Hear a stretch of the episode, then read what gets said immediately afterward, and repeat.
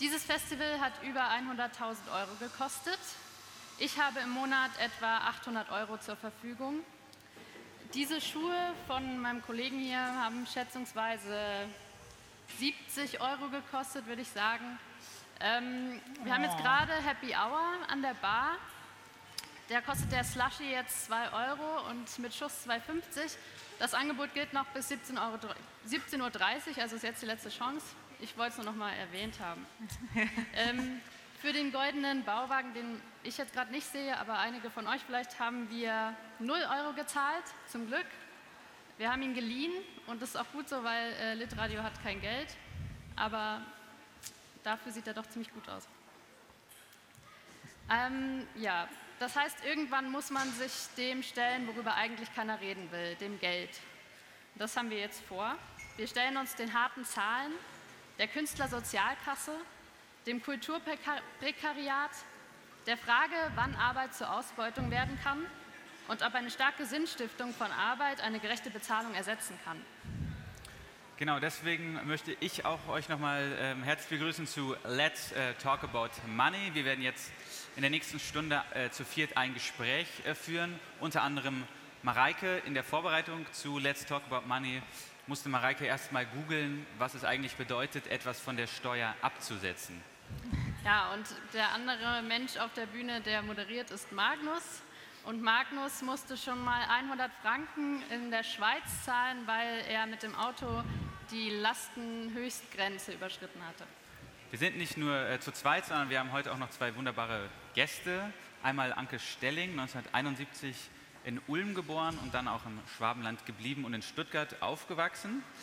Dann äh, kurz nach Berlin gezogen, unter anderem bei einem Marktforschungsinstitut gearbeitet. Äh, dann den Sprung nach Leipzig gemacht, den zwischenzeitlichen Sprung zum Deutschen Literaturinstitut in Leipzig, um dann wieder nach Berlin zu ziehen, ähm, wo du heute freie Schriftstellerin bist, ein eigenes Haus hast, beziehungsweise ein Haus, das du mit anderen Leuten gebaut hast und du bist Mutter von drei Kindern.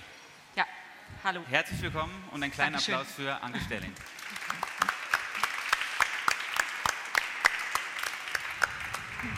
Genau, unser zweiter Gast hier auf der Bühne ist Tilman Strasser. Tilman Strasser wurde 1984 in München geboren, ist dann aber aus dem teuren Bayern abgewandert und äh, nach Düsseldorf gegangen, um dort Germanistik zu studieren. Danach kam er nach Hildesheim hierher, um, äh, hat kreatives Schreiben und Kulturjournalismus studiert und das 2011 mit dem Diplom abgeschlossen. Jetzt äh, wohnt er in Köln und arbeitet in Teilzeit am äh, dortigen Literaturhaus in der Presse- und Öffentlichkeitsarbeit, äh, ist freier Schriftsteller, Journalist, Drehbuchautor, ist das noch aktuell? Ja. Und äh, hat auch hin und wieder Lehraufträge an der dortigen Universität ähm, unter dem Punkt Berufserfahrung oder so, Berufsfeld. Ich weiß auch nicht genau, ja. Ja. Okay, schön, dass ihr hier seid und das auch Und auch unentgeltlich, ja. Also unbezahlt. Vielen Ein. Applaus für Tillmann. Genau. Ja. Wir haben uns gedacht, let's talk about money. Wir werden über den sozialen Aspekt und viele verschiedene, auch vielleicht ideale Aspekte des Geldes reden. Wir haben aber gedacht, wir steigen da ein beim Geld, beim Hartgeld, bei den Scheinen und Münzen. Und deswegen würden wir euch gerne spontan bitten, das Kleingeld, was ihr eventuell am Körper tragt, Alles Geld, nicht nur alles Kleingeld. Geld auf den, äh, auf den Tisch zu tun. Falls ihr was an euch Genau. habt. Ich habe kein Kleingeld, Geld am Scheine. Körper. Kein Geld? Nee, Okay. Wie kommt's? Kein, ich habe meine, mein Geld in meiner Tasche, die liegt in dem be be bewachten Übertragungswagen. Ja, ist vielleicht sicherer dort. Aber bist du dann jemand, der, also du gehörst nicht zu den Leuten, die immer ausgebeutete Taschen haben, weil sie Portemonnaies Nee, darin ich, ich habe tatsächlich nie irgendein Stück Geld in der Tasche, sondern alles im Portemonnaie und ich bringe das auch meinen Kindern bei. Niemals Geld in die Tasche stecken. warum? Ähm, weil man sein Taschentuch rausholt und dabei diesen 5-Euro-Schein verliert. Ich gehöre zu den Leuten, die solche 5-Euro-Scheine auf der Treppe finden, bei uns im Haus zum Beispiel. Und ähm, mich dann freue. Ja. 5 Euro, wow. Okay. Und deine also- Kinder sind dann traurig, weil es ihnen nicht gehört. Also meine Söhne sammeln Pfandflaschen, ähm, lauern auf Einkaufswagen, wo Leute einen Euro drin ähm, vergessen haben.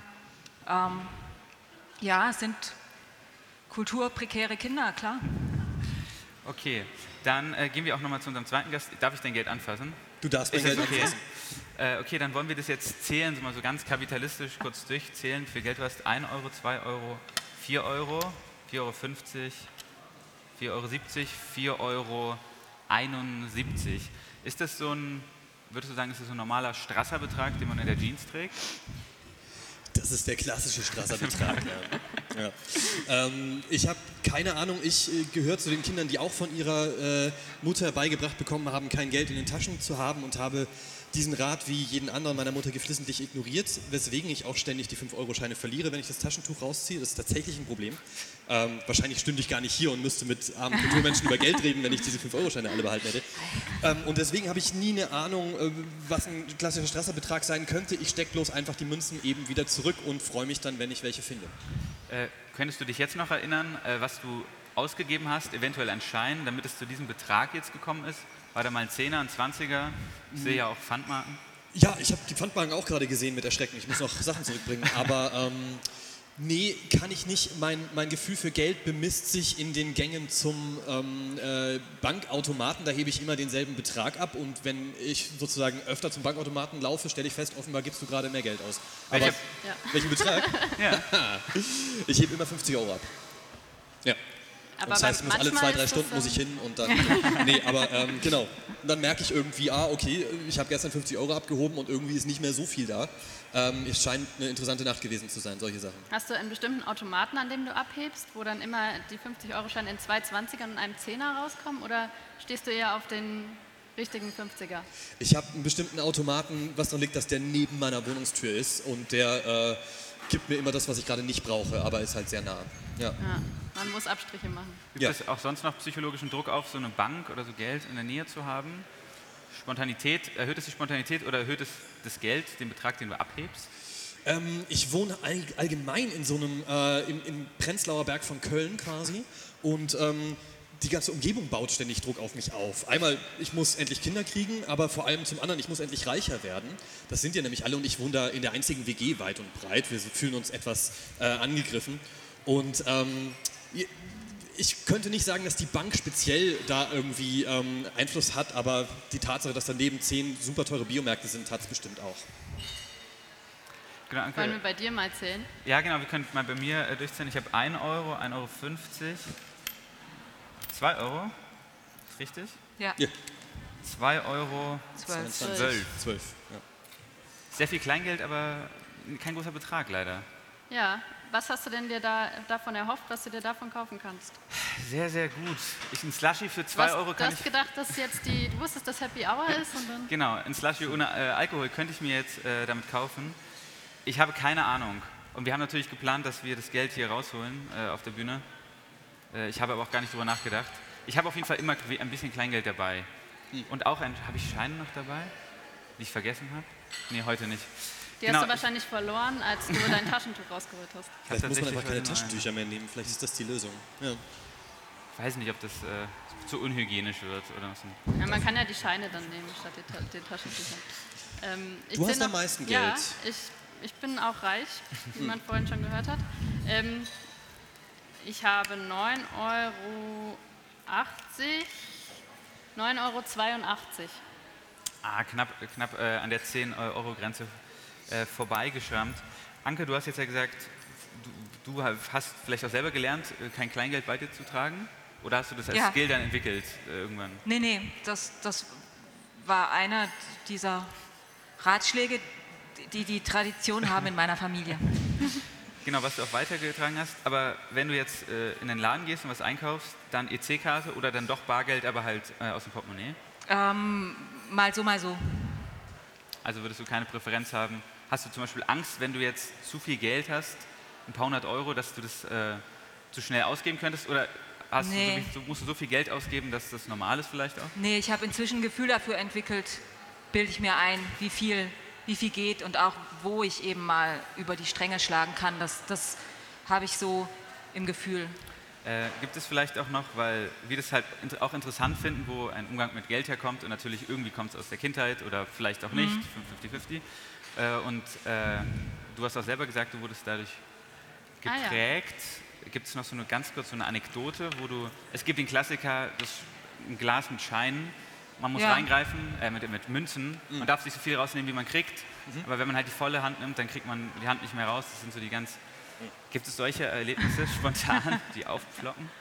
Nee, also wenn ich an, an Geld und meine, meine Herkunft denke, habe ich nicht so, so schöne Anekdoten, sondern tatsächlich auch ähm, das? Gefühl, ja, es, es wird nicht drüber geredet, es ist äh, großer Schleier drüber. Ähm, ich erinnere mich an sowas wie ich zum Beispiel mal, weil ich kein Portemonnaie dabei hatte und ich sollte Blumen kaufen. Ähm, ich glaube, von meiner Mutter habe ich 20 Mark gekriegt für den Blumenladen, für den Strau Geburtstagsstrauß von meinem Vater oder umgekehrt oder so. Ja. Und ich habe die verloren. Und das war schlimm. Und ähm, genau, also so, so blöde Erinnerungen habe ich da. Also, Geld immer ein heikles Thema. Ich, ich weiß auch noch, wie ich angefangen habe, äh, mir Sorgen zu machen, dass meine Eltern zu wenig Geld haben und dann, wenn ich einkaufen gegangen bin, ähm, viel billiger eingekauft habe. Also auch Produkte, die meine Eltern nicht gekauft haben, weil sie fanden, es ist zu billig. Ja. Und dann wurde ich belehrt, nee, also Nudeln für 29 Pfennig bei Aldi, das äh, machen wir mal nicht, weil so schlimm steht es jetzt auch wieder nicht um uns. Okay. Ich würde gerne an der Stelle gleich anschließen, ähm, aber kurz euch vielleicht aufklären.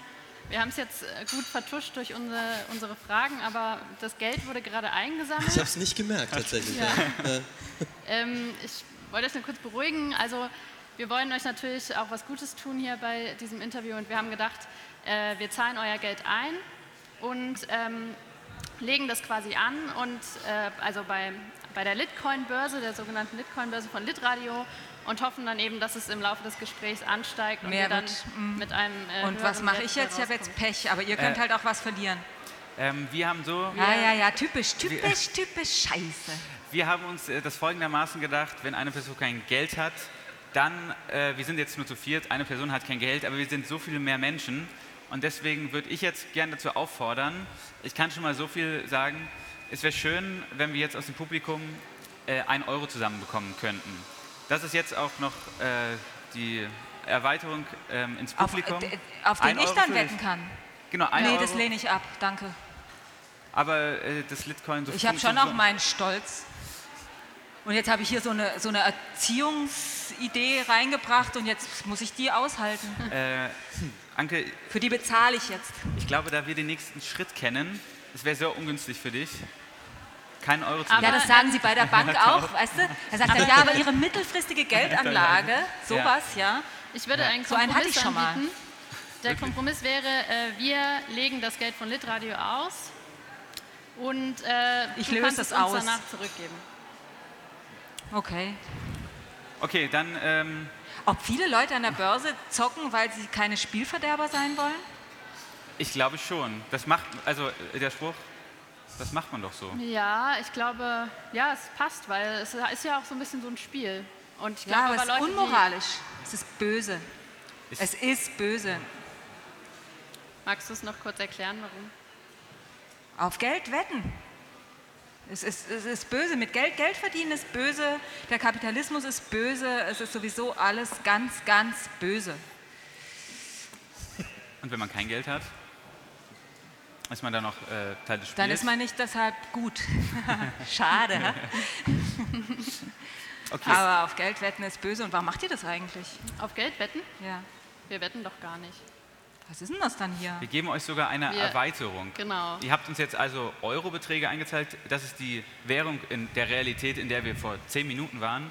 Jetzt sind wir in der Realität der Litcoin- und Litradio-Realität. Vielleicht ist es eine bessere Realität. Ähm, ihr könnt euch hier mal kurz äh, umgucken. Dort wurde jetzt das Geld umgewandelt in sogenannte Litcoins zum, äh, im Verhältnis 1 zu 10. Das ist der alte Warum 1 zu 10. Man kann es gut rechnen. Das war auch mal der Umtauschkurs der auf dem Schwarzmarkt von. DDR-Mark zu äh, Mark im Westen. Ihr habt jetzt einen Kontostand, wie ihr sehen könnt. Äh, Mareike Köhler führt mit 90 Litcoins. Wir sagen jetzt, äh, Geld wäre nichts wert, wenn es nur eine Zahl ist, sondern man muss es auch umwandeln, nämlich auf das Mobiliar, was wir jetzt noch äh, vermissen. Ja, wir haben sechs verschiedene Modelle und wir würden euch jetzt bitten, euch äh, einen Stuhl in eurer Preisklasse auszusuchen. Äh, okay. Ich besitze. Ich will den pinken hier. Du nimmst den pinken? Ja, ist meiner. Okay. Dann, genau, dann nimm ihn einfach ein Stück nach vorne. Ich stell mal hier die Gläser weg. Ja. Deins ist leer. die Aber du voll. könntest mehr. Ja, Du ich bin könntest- bescheiden. Ach so. Ja.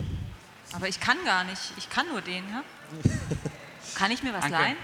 Nein, danke, ich glaube, das ist unmoralisch. Geldverleih. Aber ich kann mir was. Ich, äh, Du, aber die, die, Stuhl. Op- die Option im Publikum besteht noch, aber ich weiß Nein, nicht, ob nein, du sie wahrnehmen ist, möchtest. Nee, ich habe gerade gesagt, das nicht. Okay, dann würde ich dich bitten, dass wir hier so ein. Genau, dass du vielleicht deinen Stuhl nach. Äh, Ach so, ich dachte, du schnappst die mir den jetzt weg. Nein, ich habe ihn dir gerne Dabei kannst du dir was leisten. Ähm, ich äh, muss diesen Stuhl nehmen. Äh, auf Kredit. Anke, wir können den auch gerne tauschen. Ich würde auch auf Nee. ohne Lehne setzen, wie du möchtest. Nee, das ist jetzt, das habe ich jetzt von meiner So, Erziehung. ja. Jetzt habe ich natürlich auch ein Problem, Oh, jetzt habe ich schön gemacht. weil ähm, ich habe natürlich jetzt nur 90 Litcoins und der kostet 100. Marek, ich glaube, du musst auch in den Schuldenbereich gehen. Was muss ich? Auch in den Schuldenbereich gehen. Ich muss mich verschulden. Ja, da, aber wenn dann gleich richtig, würde ich sagen. Dann nehme ich hier den Vitra Original. Der kostet zwar 1000, aber dafür, dass wir für den Wohnwagen nichts gezahlt haben, können wir ja jetzt uns auch an anderer Stelle bedienen. Also, wir haben ja gerade schon über Anlegen gesprochen, Aktien und so. Hast du sowas schon mal gemacht? Nee, Hast du schon mal äh, mit Geld gespielt, also in Lotto oder so? ich habe mal nach der Leipziger Buchmesse mir einen Lottoschein gekauft. Das war wahrscheinlich nichts. mehr so eine ähm, wirre Verzweiflungstat. An- Anke, du hast hier sozusagen eine. Du besitzt eine Immobilie. Du bist Besitzerin einer Nee, Immobilie. Das ist ein du das, Missverständnis. kannst du das äh, kurz erklären? Also ich spiele natürlich auf das Haus an, aber kannst du kurz erklären, was für ein Modell ist das? Äh, Und das ist das ist auch eine eine- Spekulation? Kann man das verlieren? Nein, es ist eine ähm, äh, Einhausgenossenschaft, also eine Genossenschaft, die ein Haus besitzt und ähm, aber auch nur das Haus und der Grund und Boden, auf dem das Haus steht, gehört ähm, der Stiftung Trias. Das ist eine Stiftung, die dafür sorgt, ähm, dass Grund und Boden der Spekulation entzogen wird. Also das heißt, selbst wenn die Genossenschaft sich entschließen würde, dieses Haus zu verkaufen, Ja. dann müsste es sowieso erstmal die Genossenschaft da einen, einen Beschluss herbeiführen, also nicht nur ich, sondern eben alle Genossenschaftsmitglieder. Dann könnte sie das auch nicht, ähm, Okay. weil äh, man kann kein Haus verkaufen, wenn einem der Grund, auf dem das steht, nicht gehört. Also so hat sich die Genossenschaft sozusagen äh, selbst vor ihren, ihrer eigenen Spekulationslust oder Wankelmütigkeit äh, äh, abgesichert. Genau, und äh, der, das Stichwort Prenz, Prenzlberg ist ja vorhin schon mal gefallen. Das ist ungewöhnlich in Prenzlauer Berg. Genau. Ja, es gibt noch andere Genossenschaften in Prenzlauer Berg, die sind ähm, älter, ähm, aber äh, ich glaube, verwechselt, verwechselt wird es gerne mit so, ähm, mit so Baugruppen, wo sich Leute zusammentun, um gemeinsam in der Stadt dann ein Haus zu bauen und dann da aber sich dann wieder trennen und dann hat da jeder seine Eigentumswohnung. Aber so ist es bei uns nicht, sondern wir sind Genossenschaftsmitglieder, haben eine Einlage und mieten dann aber sozusagen die Wohnungen von uns selbst, solange bis äh, zu einem hohen Preis, bis der Kredit abbezahlt ist, das Haus schuldenfrei ist, dann ähm, zu einem niedrigeren Preis, außer man muss es dann gleich wieder sanieren, weiß man noch nicht so genau. Ähm, genau, und das, das Haus steigt im Wert und die Genossenschaft ähm, hat dieses Haus, aber kann, das, kann darauf nicht wetten. Aber das ist jetzt wahrscheinlich auch gerade ziemliches Glück, oder? Zurzeit, dass man. Das, ja, das wir waren anf ja. anfänglich in, in unserem Bezirk mit den Mieten an der, an der Obergrenze des Mietspiegels. Inzwischen, wir sind da jetzt seit ähm, sieben Jahren, siebeneinhalb Jahren, ähm, sind wir an der Untergrenze des äh, Mietspiegels. Und ähm, also es ist insofern eine Wette, also oder eine, eine Sicherheit für die Zukunft, dass äh, man als Genossenschaftsmitglied da Wohnrecht besitzt. Also ich besitze doch was, nämlich ein Wohnrecht dort. Okay.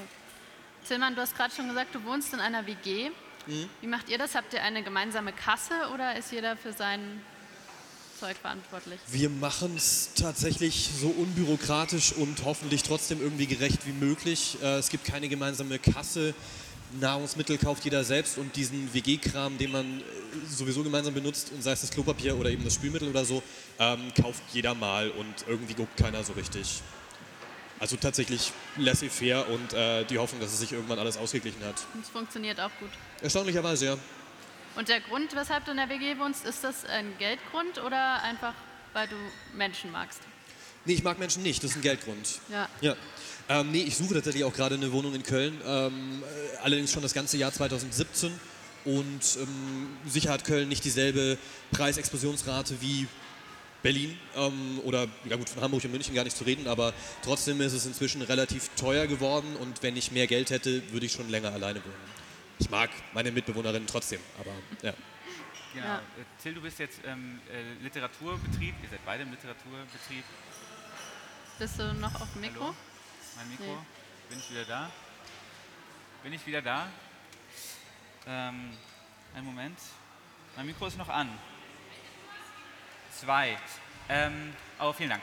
Genau, du bist im Literaturbetrieb nötig. Äh, Mareike hatte vorhin schon auch mehrere Jobs äh, aufgezählt. Literaturhaus, aber dann auch verschiedene schreibende Tätigkeiten. Wir fragen uns jetzt, hast du da einen Plan? Das hört sich nach unregelmäßigem Einkommen an. Äh, bis auf das Literaturhaus. Wir wollen über Geld reden und deswegen jetzt vielleicht mal Zahlen auf den Tisch. Äh, kannst du das machen? Kannst du sagen, was du im Literaturhaus verdienst und was du dann für einen Standard aktuell noch dazu verdienen willst oder musst, um den Standard zu haben, den du haben möchtest? Ja, äh, klar. Klar, kann meine Steuer, das äh. Einkommensteuererklärung auch vorlegen. ähm, nö, ach, können wir schon machen. Also, ich verdiene im Literaturhaus, ich bin selbstständig, muss man dazu sagen. Das Okay. heißt, ähm, ich kriege vom Literaturhaus einfach eine Gage pro Okay. Monat. Ja. bin scheinselbstständig, muss man dazu sagen.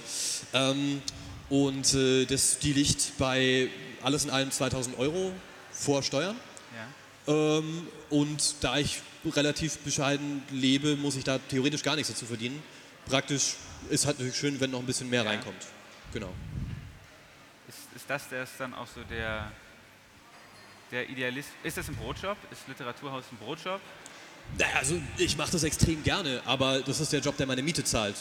Aber nicht ein Brotjob im Sinne von wegen, ich gehe in die Fabrik und, und schufte, damit ich äh, über die Runden komme und in der anderen Zeit mache ich mein Vergnügen, sondern ein Job, der auf eine gute Art ähm, Passion und ähm, Geld verdienen verbindet, auch wenn ich natürlich an ein paar Schrauben drehen würde, wenn es der absolut Ja. ideale Job sein sollte. Das heißt, wenn du 2000 Euro Apanage bekommen würdest im Monat für, für nichts tun und dir dann nochmal eine Beschäftigung suchen würdest, dann würdest du eher noch schreiben, unabhängig vom Literaturhaus? Ähm, nee, da würde ich tatsächlich so weitermachen. Die Frage stelle ich mir öfter mal lustigerweise auch mit, äh, mit Freunden, weil es einfach ein schönes Gedankenspiel ist, wenn man finanziell unabhängig wäre, was würde Ja. man denn morgen tun? Ähm, dann würde ich ja weitermachen, weil ich bin da zum Beispiel drei Tage die Woche und das ist ganz wunderbar, um einen gewissen Rhythmus zu behalten und ich mag diese Arbeit wahnsinnig gern und verbinde damit auch idealistische ähm, Ziele. Aber vielleicht würde ich, würde ich mir öfter mal einen Tag frei nehmen oder so, keine Ahnung. Also dadurch, Ja. dass ich selbstständig bin, könnte ich es theoretisch auch morgen einfach nicht kommen und dann, dann würden sie mich halt nicht bezahlen. Ähm, aber ich weiß es gar nicht. Nee, ich glaube, ich würde weiter drei Tage die Woche dahin gehen. Ziemlich sicher sogar. Anke, hast du, warst du mal in einem äh, herkömmlichen Arbeitgeber-Arbeitnehmer-Verhältnis? Ähm, ich war mal Aushilfe mit 20 ähm, als Weihnachtsaushilfe in einem Kaufhaus in Stuttgart. Das war das einzige Mal, dass ich auf Lohnsteuerkarte gearbeitet habe, so ähm, acht Wochen. Das ist schon sehr lange her. Und das hat dich aber auch nicht so gehalten, dass du irgendwie dachtest, da, das muss nochmal sein. Ach so, nee, das war, das war eben eigentlich so ein, so ein ich, ich weiß gar nicht, ob solche Aushilfsjobs heutzutage überhaupt noch gibt, die dann auch über die Personalabteilung laufen. Das war eben, das war 92. Also das ist schon sehr lange her. Ähm, genau, danach hatte ich dann immer Jobs, die ähm, eben auch so ähnlich wie Tillmann es gerade beschrieben hat, dann, dann kriegt man was, aber muss das selbst, äh, muss selbst Sozi Sozialabgaben zahlen, muss selbst und so weiter. Ähm, also so, genau. Wie kam es zu diesem Job im Marktforschungsinstitut in Berlin damals? Ähm, ich, äh, puh. Ähm, eigentlich dachte ich, ich gehe zum Studieren nach Berlin und ähm, habe dann aber gemerkt, nee, das geht doch nicht. Habe meinen Studienplatz nach tatsächlich der ersten Vorlesung zurückgegeben, weil ich wusste, wenn ich ihn sofort zurückgebe, dann verfällt mein Anspruch auf BAföG nicht.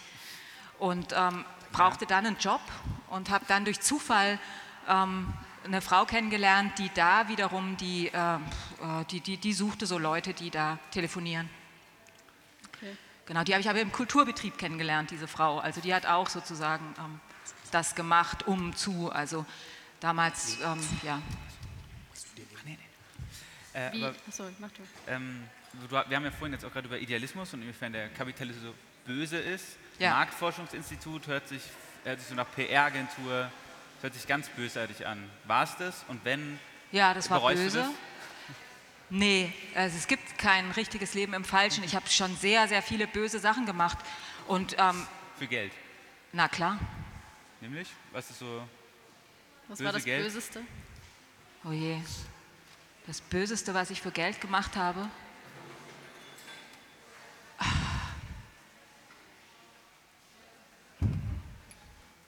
Wir haben neulich darüber diskutiert, ähm, ähm, über Prostitution und ob, ähm, ob es schlimmer ist, selber mit einem Kritiker zu vögeln oder ähm, den Verlag dafür bezahlen zu lassen, dass ähm, dem Kritiker Prostituierte aus anderen Ländern oder Ja. so zugeführt werden. Und ähm, ich habe Thema. behauptet, es wäre böser, ähm, das andere Leute machen zu lassen und wurde furchtbar ausgelacht. Und deshalb glaube ich, das Böseste war tatsächlich ähm, Prostitution. in der Art, wie du es gerade beschrieben hast? Nehme das, ja, wenn es ein Kritiker gewesen wäre. Ähm, jetzt bin ich raus. Nee, ich wollte eigentlich vorhin noch was anderes fragen. Und zwar, ähm, hast du einen Überblick, wie viel du in den letzten zwölf Monaten verdient hast? Oder mehr Aber so natürlich, ich habe eine welchen- Steuererklärung. Aus welchen Bereichen das kam? Ja, ich habe ähm, nochmal nachgefragt, ähm, weil ich wusste, dass mir die Frage gestellt wird und das waren ähm, 14.094 Euro und ähm, die Hälfte davon, also über die Hälfte, ähm, 7.500 Euro waren im Dezember 2016, habe ich eine Rate gekriegt, mit der ich nicht mehr gerechnet hatte, ähm, vom äh, BKM äh, für ein Drehbuch. Da kriegt man 30.000 Euro äh, Drehbuchförderung, aber in vier Raten. Ja. Und man, man kriegt die dritte Rate, wenn man einen Produzenten findet, der wiederum 5.000 Euro in dieses äh, Drehbuch investiert.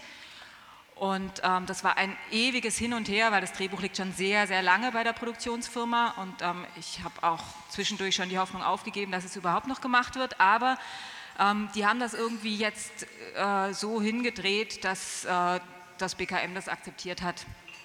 Und ähm, ich habe diese Rate tatsächlich unvorhergesehen bekommen im Dezember, was, ähm, huh, es war gut. Wie weit hast du, oder hast du jetzt schon einen Plan für das ganze Jahr? Wie, wann, Nein, habe ich nicht. Nein, kann ich, kann ich gar nicht haben. Ein Immer so- Monat? Oder? Ähm, ja, ein, zwei Monate im Voraus. Das heißt ja wahrscheinlich ist es auch eine sehr, ähm, also es ist sehr wichtig, einen guten Haushaltsplan zu haben, oder? Ja, Ähm, also ich muss dazu sagen, ich kriege Transferleistungen natürlich auch noch. Also ich kriege Kindergeld Ja. für drei Kinder. Ich kriege, ähm, ähm, also dieses Jahr ist super, weil ich habe ein Stipendium vom Berliner Senat, ein, ein fettes Stipendium, ohne dass ich irgendwo hin muss, äh, 2000 Euro im Monat für neun Monate. Ja. Ähm, also die, dieses Jahr ähm, ist, es, ist es super. Ähm, aber natürlich sitzt da auch dann immer die Angst im Nacken, wie viel davon muss ich sparen für ähm, 2018 und Ja. so weiter. Und deshalb ändere ich meine Haushaltsgewohnheiten nicht, sondern, sondern es ist immer, immer ähm, Sparen. Also was heißt, ich empfinde es schon gar nicht mehr als Sparen, aber es ist immer ganz klar ähm, äh, diesem ja, äh, also so weitermachen wie bisher, weil dann, bisher ging es ja immer. Das ist eigentlich der Spruch, der dazu gehört, glaube ich. Genau, also immer so ein bisschen vielleicht Leben auf Sparflamme, jetzt im, im, im wörtlichen Sinne. Äh, Till, du hast genickt bei Dreh, Drehbüchern schreiben und gerade bei unerhofft Geld bekommen oder halt unerhofft, oder erhofft kein Geld äh, bekommen. Äh, wie sind so deine Erfahrungen mit dieser Förderung? Kriege ich sie nicht? Was ist das für ein Gefühl? Ist dir das passiert? Nee, ich habe äh, hab die ganze Zeit genickt, aber ich habe ähm, äh, andere Erfahrungen, weil ich habe ähm, Ja. nicht für Filme geschrieben, sondern für richtig schlechtes Fernsehen. Ähm, und da wird man anders bezahlt, weil das ist sozusagen schon ähm, im Realisierungsgedanken drin und den Leuten fällt mittendrin auf, ach ja, Drehbuch wäre nicht schlecht. Also ich rede von Soaps und äh, Ja. Reality-TV und solchen Sachen. Genau. Ich GZSZ, kannst du da noch äh, tiefer reingehen? Ob ich da sicher reingehen kann? Nein, noch tiefer reingehen, weil wir sind ja popkulturell gebildet. Äh, Ach so, welche Serien, Soaps? ja. Ähm, ich habe, ähm, dann erzähle ich die ganze Geschichte, sie Ja, dauert gerne. nur zwei Sätze, aber ähm, ich dachte nach dem Studium des kreativen Schreibens, ach verdammt, jetzt musst du äh, Geld verdienen und, und Taxi fahren ist es nicht, weil du fährst scheiße Auto und habe dann äh, mich in Köln bei einer Filmproduktionsfirma beworben. Ähm, einer sehr kleinen, die sehr coole Arte-Filme gemacht hat. Und kurz bevor das Praktikum losgegangen wäre, sagte der Typ, hey, ähm, blöde Sache, ich muss den Laden zumachen, weil Arte, man verdient kein Geld. Ähm, Konkurs und so weiter, ich gehe jetzt nach München zu einer Soap und äh, versuche da erstmal wieder Kohle ranzukriegen. Und willst du nicht da einfach mitkommen? Und das machte ich. Und die erste Soap, die ich geschrieben habe, war demzufolge die irrsinnig erfolgreiche Produktion Herzflimmern, die Klinik am See. Die kennen jetzt selbst die popkulturell gebildeten Leute sicher nicht, weil sie lief ungefähr zwei Monate und war dermaßen schlecht, dass es ähm, ein Wunder war, dass das ZDF diese Geduld aufgebracht hat. Und dann ging es durch die Niederungen, also ich nenne jetzt nicht alle, aber ich habe äh, Berlin Tag und Nacht geschrieben, lange ähm, Köln 50667, diese Ja. Trash-Schiene, habe dann auch so äh, auf Streife, auf Einsatz und wie das alles heißt und ging hoch bis zu Verbotene Liebe und Unter uns und alles, was zählt. GZSZ, also gute Zeiten, schlechte Zeiten, ist im Soap-Bereich tatsächlich so die Champions League, Ja. erstaunlicherweise. Also da sind alle immer so, ja, bei GZSZ habe ich noch nicht geschrieben, aber sonst habe ich fast alles geschafft, was ich wollte im Leben. ja.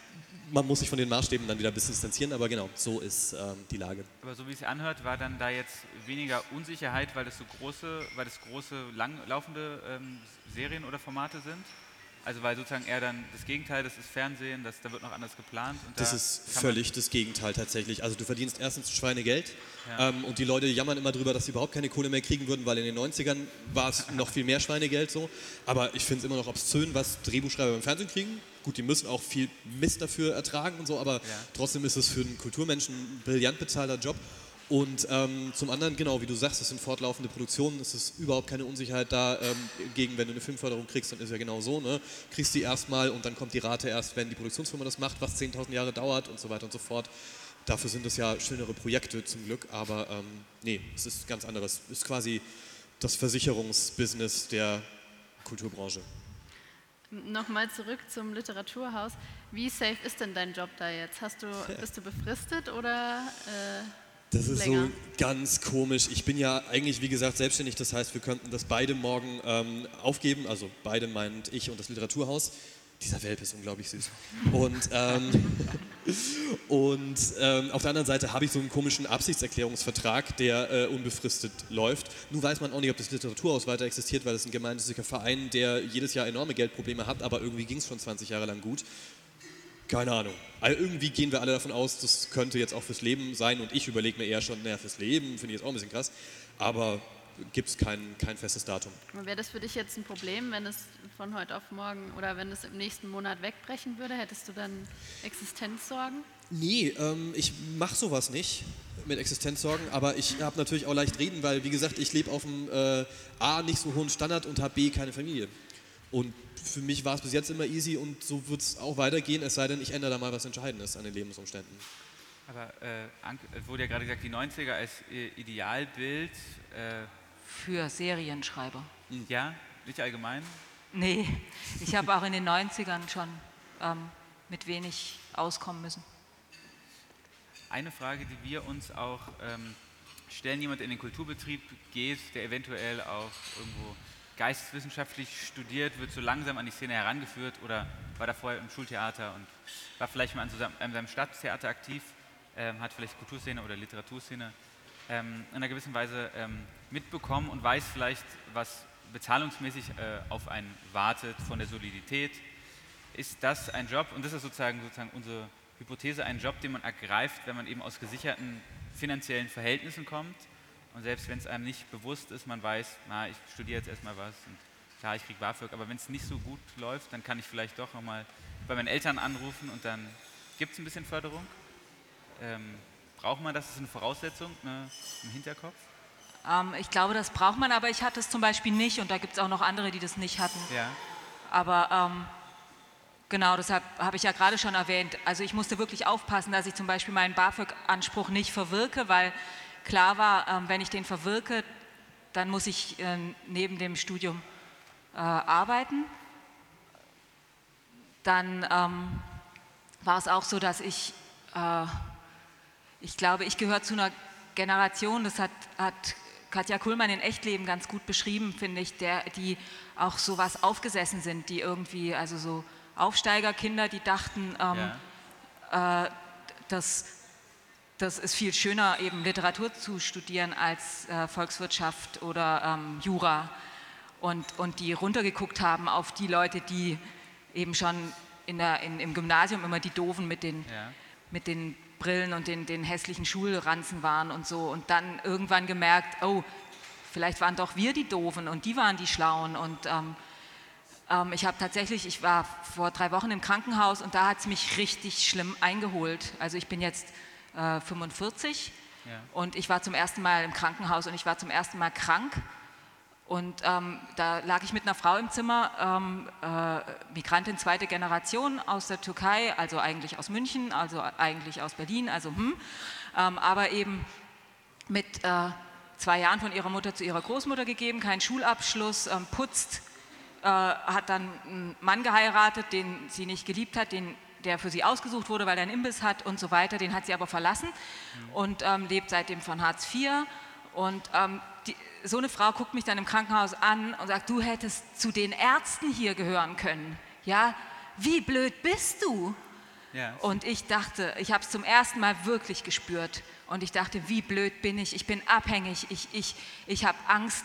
Ich, ich, ich, ich komme an die Medizin nicht ran. Ich, ich werde hier fertig gemacht. Ich, ich habe keine Rente. Ich habe kein, was mache ich, wenn ich nicht mehr sitzen kann und schreiben kann. Ich bin, ich habe von wegen, ich wette nicht, ja. Ich wette auf meine körperliche und geistige Gesundheit, bis ich sterbe oder ich muss mich vorher umbringen.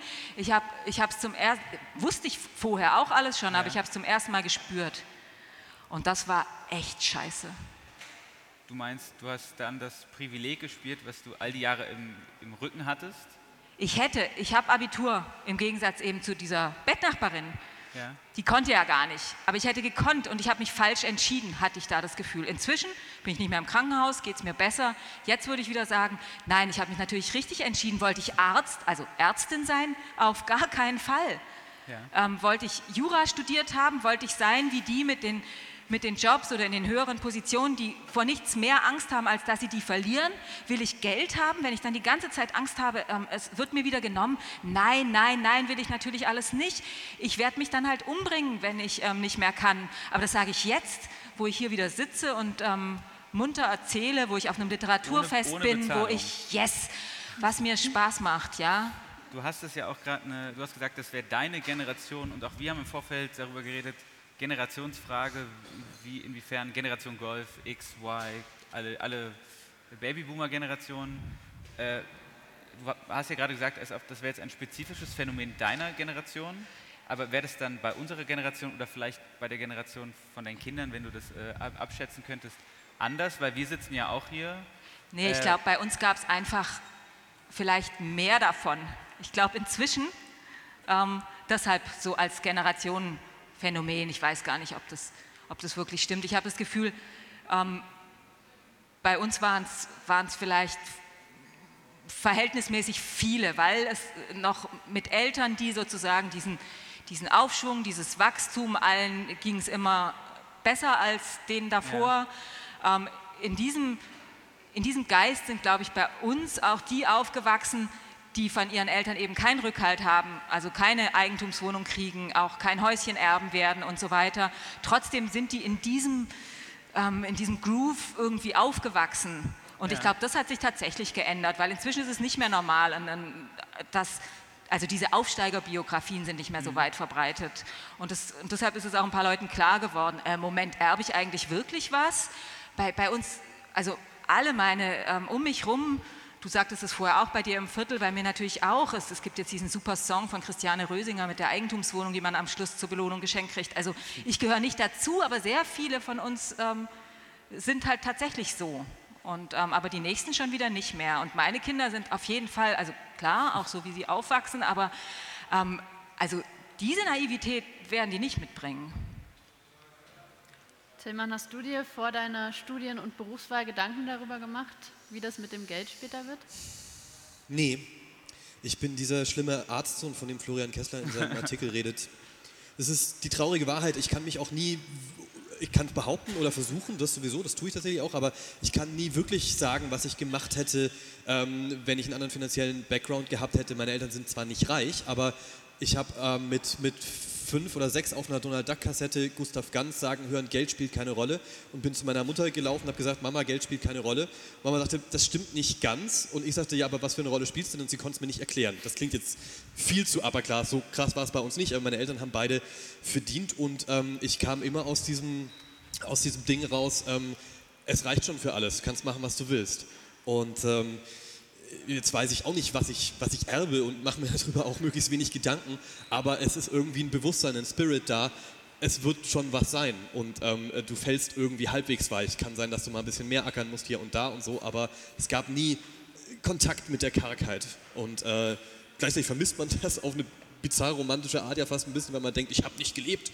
Aber ähm, ich, nee, das war bei meiner Familiensituation irgendwie nicht drin. Gab es dann irgendeinen Moment, an dem du gemerkt hast, dass Geld irgendwie doch vielleicht eine kleine Rolle spielt oder gab es den noch gar nicht? Ich war einmal pleite im Studium ähm, und, und habe mir dann Geld geliehen und dann habe ich im nächsten Monat geguckt, dass ich ein bisschen weniger ausgebe. Und ansonsten äh, habe ich entweder Schwein gehabt, also ich habe jetzt auch von 700 Euro halt gelebt, aber irgendwie war die Miete in Hildesheim billig und es ging alles so ähm, und, und habe nicht so viel ausgegeben. Äh, ja, nee, war nie ein großes Thema. Ähm, kannst du äh, formulieren, was Geld für dich bedeutet? Ähm, ja, schon Freiheit, natürlich. Ne? Mit Geld kann ich mir Zeit kaufen. Und deswegen habe ich über die Frage jetzt auch noch länger nachgedacht, ob ich eben noch Ja. drei Tage äh, dahin gehen würde oder nicht, weil das ist so meine Basic-Arbeit, das mache ich immer, auch wenn ich sonst keinen Auftrag gerade annehme oder so. Ähm, und ich würde es eben, wie gesagt, wohl tun, aber dann wäre die Option greifbarer, es nicht zu tun. Und Geld bedeutet potenziell Zeit zu haben, das zu machen, was ich hundertprozentig und nicht nur 90-prozentig machen will. Das schon. Zeit zum Schreiben zum Beispiel, klar.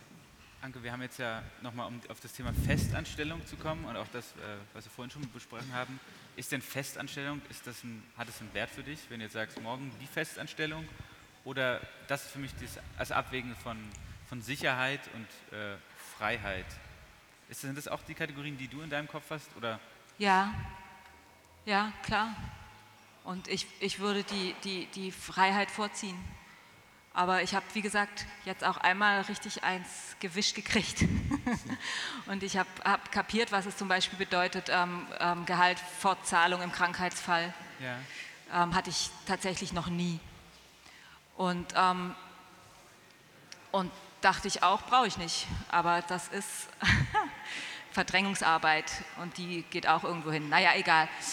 Ähm, nee, auf, auf, auf jeden Fall die Freiheit. Ich finde auch die, die Beispiele um mich herum jetzt auch nicht, also auch nicht so toll. Ich habe zwar großen Sozialneid natürlich und ich habe auch Schwierigkeiten, ähm, äh, zum Beispiel dann auch gegenüber den Kindern zu vertreten, wieso wir ähm, so viel weniger Kohle haben und dann das und das nicht machen können. Und ich scheue mich auch zu sagen, ja, aber dafür habt ihr, weil das finde ich Quatsch. Ähm, aber für mich kann ich sagen, also ich habe zum Beispiel eine Na- Nachbarin ähm, für die Verbeamtung musste die äh, 15 Kilo abnehmen. Ich finde das schlimm. Ich finde sowas kannst, du wirklich das, schlimm. kannst du das erklären? Ja, das ist, das, da wird man geprüft. Also die, die, die, die weiß, ich, weiß ich auch nicht, weil man dann eine, eine, eine, eine, ein Risiko ist für Oder welche, die. welche Art von Beamt allgemein? Also welche Äh, die, arbeitet im, im, im Ministerium, Okay. also äh, Sch- Krank Staatsdienst. Krankheitsrisiko? Ja, Krankheitsrisiko, genau. Ernsthaft? Ja. Das ist ja völlig abstrus krass, okay. Ja, oder so, sowas, also deshalb nehme ich das als Beispiel, weil da ist es, äh, also von wegen Freiheit. Also darfst Ja. nicht mehr wiegen, was du willst. Ja. Und ähm, genau, und das, das kann man ja eingehen, also klar.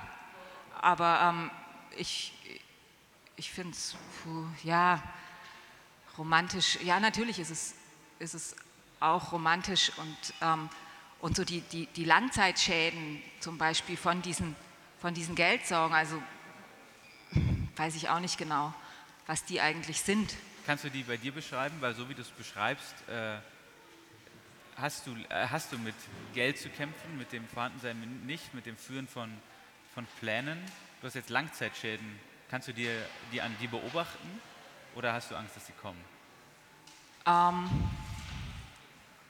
ich glaube zum Beispiel, dass, dass ähm, Sozialneid bitter macht.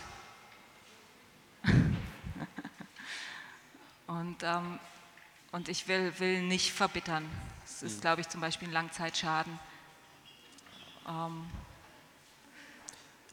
und nat natürlich habe ich, hab ich auch, weiß nicht, ich habe meinen Eltern irgendwann vorgeworfen, dass sie schlecht wirtschaften, weil ich noch nicht kapiert hatte, dass, es, dass man um ähm, Geld, also um, um, um Geld zu verdienen, auch Geld haben muss. Als Startkapital? Ja, oder, oder, oder auch es gelernt haben muss, zum Beispiel. Und das, also das habe ich jetzt auch erst, dass ich bin da eine furchtbare Spätzünderin. Also ich habe das selber eben auch ganz spät kapiert, dass, also in welchen, welchen romantischen Vorstellungen ich aufgesessen bin. Und ich dachte eben auch ganz lange, das ist doch ein Wert, mit wenig auszukommen. Und habe dann aber gemerkt, nee, ähm, es ist auch ein, ein, ein, Wert, investieren zu können, zum Beispiel. Also ähm, Risiken einzugehen. Und ähm, dieses, ja, ich bin so, bin, bin, bin, bin so ein Schäuble geworden? ja, von wegen Langzeitfolgen. Also dieses Sparen, Sparen, Sparen, das hat Langzeitfolgen. Also das sieht man in der, in der, in der äh, Wirtschaft des Landes und das sieht man aber, glaube ich, auch äh, bei mir. Also ich, ja. Ähm, ja, mein Mann hilft mir, der kann es besser. Hast du das, ja, apropos dein Mann, äh, hast du das Gefühl, dass es auch äh, was damit zu tun hat, dass du eine Frau bist, dass du teilweise dann irgendwie mehr Schwierigkeiten hast? Oder hast du, bist du Schwierigkeiten begegnet im Literaturbetrieb? Die du darauf zurückführst, dass du eine Frau bist? Also ich denke zum Beispiel daran, du hast äh, auf deiner du meinst Website. Gender auch, Gap oder so? Ja, ja, du hast unter deiner Website zum Beispiel auch geschrieben, dass du ähm, kein Aufenthaltsstipendium mehr machen konntest, als du Kinder hattest, weil, es dann, weil du die ja nicht mitnehmen konntest. Und ich denke mal, das wäre was, was einem Mann wahrscheinlich, was für einen Mann weniger ein Problem wäre. Ja, wobei ähm, kommt natürlich dann wieder auf die Familie an, wie die das machen, da mit Mann und Frau und so. Und da wir, also in meinem Fall, das, das wollte ich jetzt eigentlich nicht als Ratschlag geben, einen Künstler zu heiraten, weil eigentlich wäre es ja hm. besser dann eben, oder zumindest einen Arzt, so ein Künstler, ähm, aber ähm, das hat bei uns ja zum Beispiel dazu geführt, wieder Stichwort Freiheit, dass es bei uns auch nie darum ging, wer verdient eigentlich mehr, weil wir verdienen ja beide nichts. Und ja. deshalb äh, sind wir jetzt bei der Familiengründung nicht in die Falle gelaufen, ähm, dass ja der Mann mehr verdient und deshalb auf jeden Fall die Frau die Kinder macht, sondern wir konnten das schön äh, gleich beide äh, machen und deshalb hätte ich die Kinder auch, ähm, beziehungsweise er hätte auch nicht zum Aufenthaltsstipendium gehen können. Aber ähm, klassischerweise, und wenn man ja. sich die Statistik anguckt, ist es natürlich. 24 äh, Prozent, so, na, also weniger Bezahlung von Frauen im Literaturbetrieb. Ja, und da natürlich, ist aber das ist auch ja, weniger ja. fordern können, sowieso schon. Ähm, das ist natürlich diese ganzen ähm, überhaupt, äh, äh, ich weiß nicht, das kann man doch auch runterrechnen, wie viele Frauen werden veröffentlicht, wie viele kriegen genau, Preise, genau, ja. wie viele kriegen Stipendien. Ähm, da da gibt es ja inzwischen auch Zahlen. Ähm, natürlich bin ich davon auch betroffen, klar. Ähm. Hast du da Erfahrungen im Literaturhaus gemacht? Weißt du, wie viel deine Kollegen, Kolleginnen verdienen? Ähm, nee, aber, also doch, ich weiß bei meinen Kolleginnen, die äh, sozusagen ähm, wir haben eine Chefin, die Leiterin, und ich weiß es bei den anderen, die nicht Chef sind. Bei der Chefin weiß ich es nicht. Aber die deutet es immer an, ich kann es mir ungefähr vorstellen. Ähm, und ich sehe im, Literat äh, im Literaturhaus natürlich spannenderweise die Gage der Autoren und äh, könnte da ähm, Studien anstellen quasi. Und das ist schon auffallend, wie krass das differiert. Also das ist natürlich für niemanden das Haupteinkommen, Lesungsgage oder nur für wenige Leute. Insofern könnte man jetzt sagen, es hat nicht die Riesenbedeutung, aber da ähm, kann ich positiverweise vermelden, haben die Frauen aufgeholt aus meiner Wahrnehmung, jetzt auch in den letzten zweieinhalb Jahren, die ich da arbeite. Ähm, aber es gibt auch da eine Gap. Und ähm, es ist schon ganz spannend dann zu gucken, weil diese Lesungshonorare in den seltensten Fällen irgendwie öffentlich gemacht werden, wie groß die Spannweite ist. Und es hängt nicht mit der Qualität zusammen, wenn ich das mal ganz äh, profan sagen darf. Ähm, oder mit der Mühe, die sich jemand für diese Lesung macht, sondern und auch nicht mit dem Namen zwingenderweise, sondern offenbar irgendwie mit der Verhandlungstaktik. Genau, was, ich hätte mich gefragt, was heißt denn äh, aufgeholt? Also, weil wie will man das aufholen? Man kann jetzt sagen, man, man, kann natürlich sagen, ja, es gibt eher ältere Autoren aus einer Generation, wo noch mehr Männer sind und deswegen sind die noch bekannter, weil sie älter sind. Verdienen noch mehr, aber aufgeholt, wo du sagst, das sind beides Debütanten und Debütantinnen. Mhm. Und deine Vergleichbarkeit, wie kannst du nochmal aufholen? Ähm, mit aufholen meine ich, dass ähm, junge Autorinnen, die entweder ein Debüt oder das zweite, dritte, vierte Buch bei ja. uns zeigen, inzwischen fast dieselben Gagen kriegen oder in Einzelfällen mehr als eine vergleichbare männliche Schriftstellerkarriere. Ähm, und, und man sieht sozusagen, wenn man ältere äh, Schriftsteller einlädt, die in ihren 50ern, 60ern zum Beispiel sind und da Mann und Frau auf ungefähr derselben Karriereschwelle hat, soweit man das bei einer yeah. Autorenkarriere eben sagen kann, äh, sieht man eine größere Gap. Und äh, ne, da kann man entsprechend dann sagen, offenbar ist die jetzige Generation ein bisschen mehr, ähm, bisschen mehr sensibel dafür und die, die Frauen wissen, hey, Moment mal, die Jungs kriegen ungefähr das, ich will natürlich auch ungefähr das. Also sei es, dass sich rumgesprochen hat, sei es, dass die besser verhandeln, welche Gründe auch immer. Ähm, zugleich kriegen natürlich alle insgesamt weniger als früher. Deswegen hat sich vielleicht auch nochmal zusätzlich angeglichen. Äh, aber gibt es bei euch Verhandlungsbasis oder, also, oder kannst du da äh, Einblick gewähren, nicht, vielleicht nicht unbedingt von den Zahlen her, wie groß da die Verhandlungsbasis ist? Man kann ja auch sagen, kriegst 300 Euro, kriegst du 300 Euro für, so wie dich in der Kategorie einschätzen?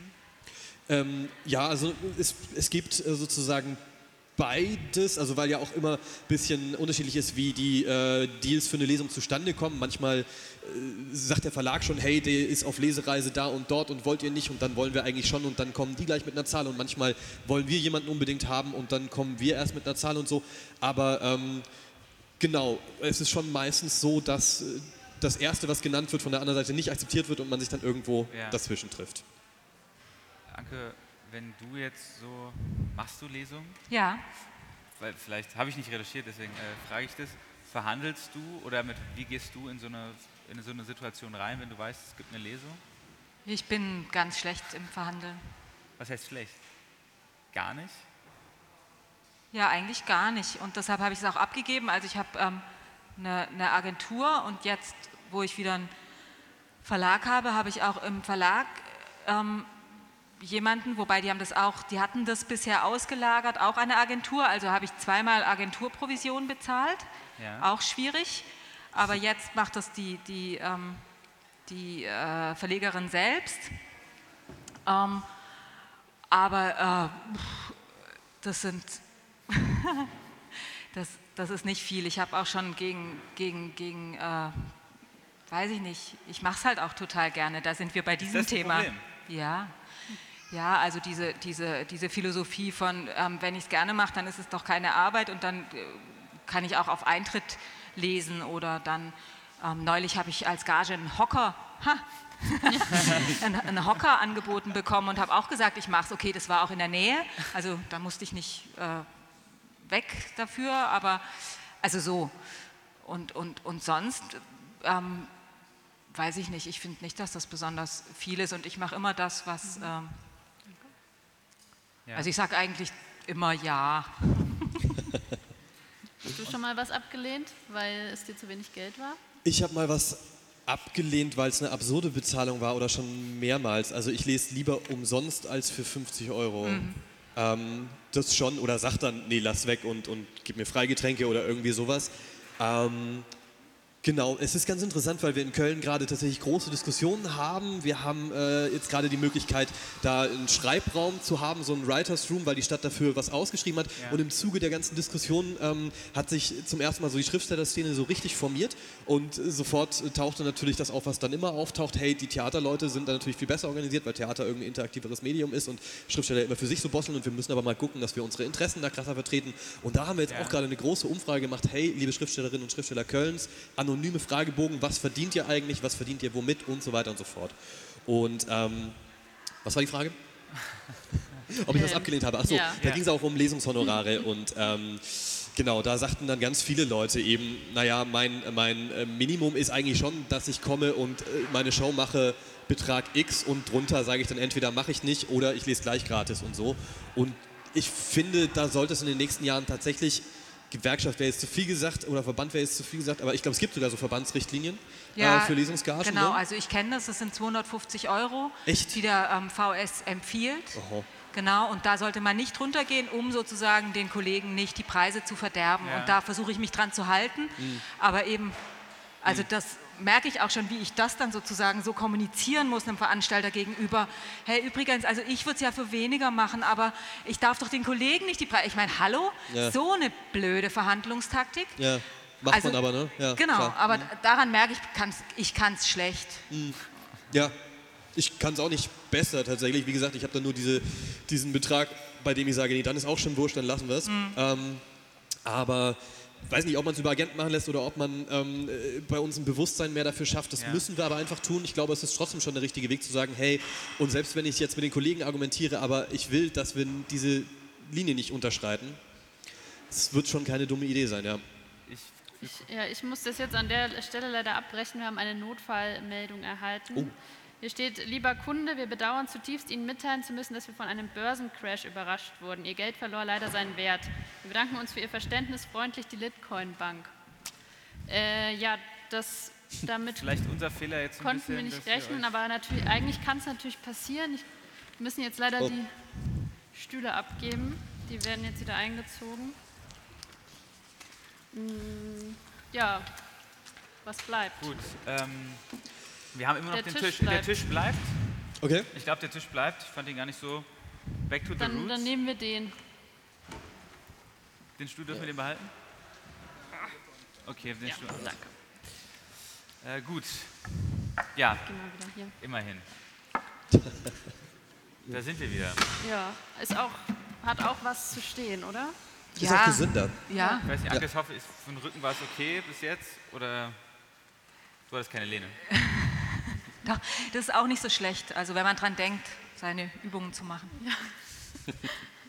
Äh, jetzt ist natürlich äh, zufällig ein guter Punkt, um über die Zukunft zu reden.